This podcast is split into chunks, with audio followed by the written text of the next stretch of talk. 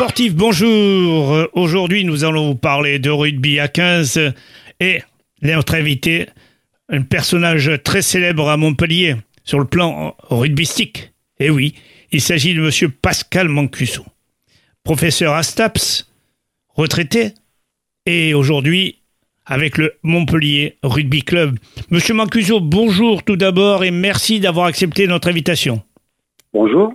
Alors, pouvez-vous nous dire, euh, l'an dernier, vous étiez, vous supervisiez, vous étiez sur le, foot, le rugby féminin. Pouvez-vous nous donner, tracer un bilan des filles de Montpellier concernant l'an dernier?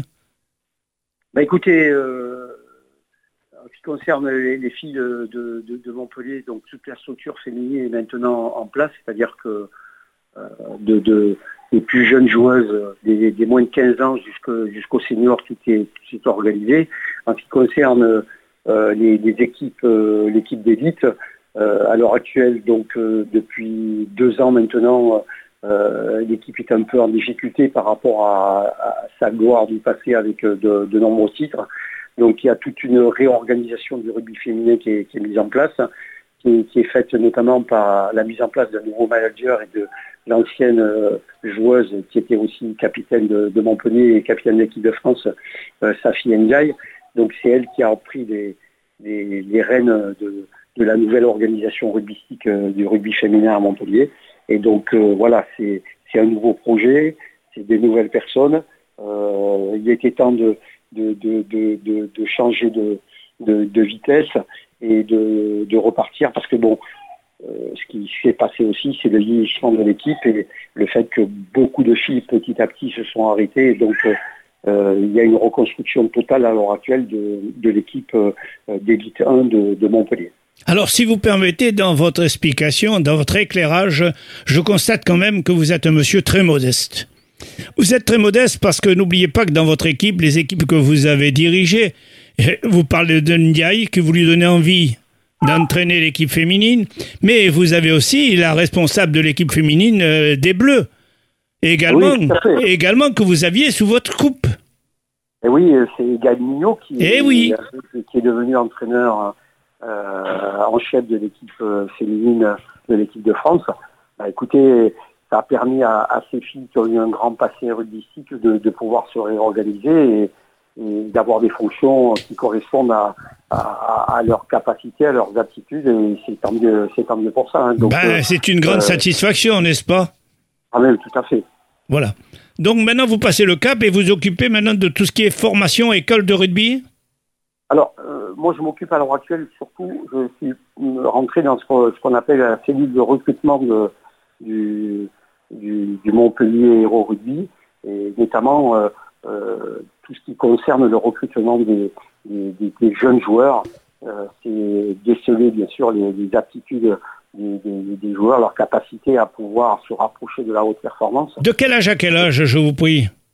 Alors là, maintenant, mais ça part de, des 15 jusqu'à jusqu'à 20 ans. Hein. donc, euh, c'est une période qui est, qui, est, cruciale pour nous. Donc, euh, on, on, essaye de, mettre en place euh, toute une, structure avec des gens qui vont aussi superviser un certain nombre de matchs. on s'inspire aussi de, ce qui s'est passé dans le foot. Hein.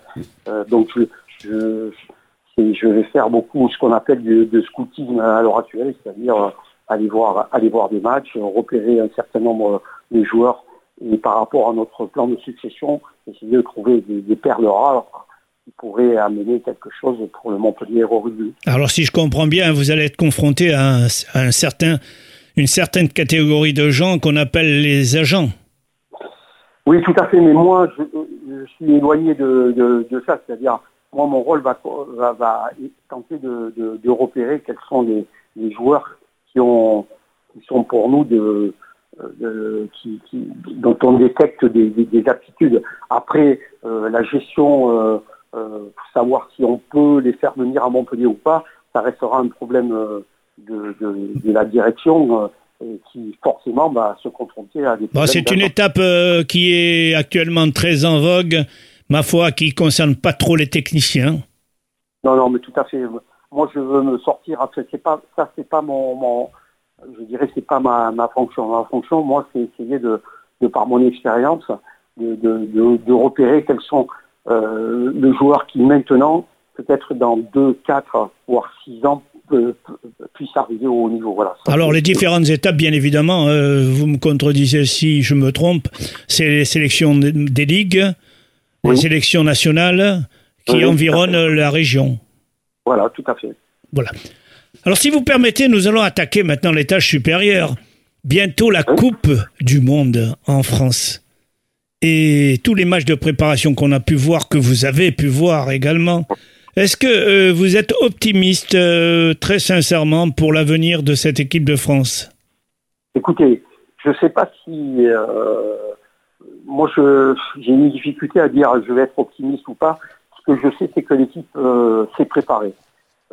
cette équipe, elle, est portée par un grand entraîneur qui est Fabien Galtier, qui a su s'entourer de compétences euh, importantes et qui, depuis quatre ans, a fait un travail, euh, on peut dire, remarquable en termes de, qualité de jeu, mais aussi surtout de, résultats.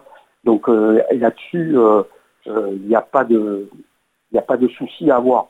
Le problème, c'est que quand je vois les autres équipes à côté, et toutes les autres équipes aussi ont, travaillé, ont progressé, et j'ai vu un dernier match entre l'Afrique du Sud et la Nouvelle-Zélande qui m'a fait beaucoup réfléchir là-dessus.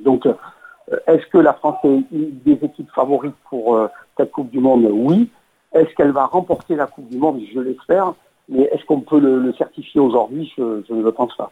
Est-ce que vous pensez que, euh, je ne sais pas, peut-être que je me trompe, est-ce que vous pensez que les matchs de préparation peuvent être des pièges pour les adversaires? Hein, parce que euh, il est bien évident quand on ferait des matchs de préparation, on essaie d'avoir le maximum d'effectifs, on essaie d'être les meilleurs. Et c'est pas un petit peu engageant vis-à-vis de l'adversaire sur le plan tactique, sur le plan technique? Oui, mais c'est pour ça que je ne sais pas, enfin, en tant que connaisseur euh, du rugby, je pense que la France, au cours de ces matchs-là, ne s'est pas beaucoup dévoilée. D'accord. Donc vous y connaissez beaucoup plus que nous, et là vous nous éclairez vraiment. Hein, parce que moi, sur le plan connaissance sportive, j'avais peur que M. Galtier mette les meilleurs joueurs, la meilleure formation, et ça permettait aux autres adversaires de connaître un petit peu le plan tactique.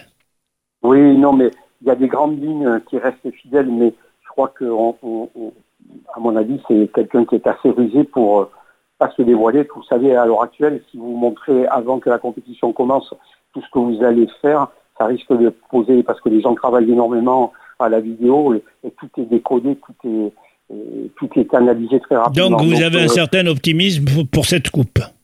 Oui, j'ai un certain optimisme, mais aujourd'hui, euh, la personne qui, peut garantir que l'équipe de France sera championne, moi je ne faisais pas partie de cette Et le terrain, c'est le terrain qui parle. Oui, j'aimerais, en tant que en tant que Français, j'aimerais qu'ils aillent le plus loin possible et qu'ils remportent cette Coupe du Monde parce que vous savez, de, de, toutes les grandes nations, on a toujours été placé dans toutes les Coupes du Monde depuis 87, et tous les 4 ans, mais on n'a jamais remporté une Coupe du Monde. Les Australiens l'ont remporté plusieurs fois, les, les Néo-Zélandais plusieurs fois, les Sud-Africains plusieurs fois, l'Angleterre l'a gagné.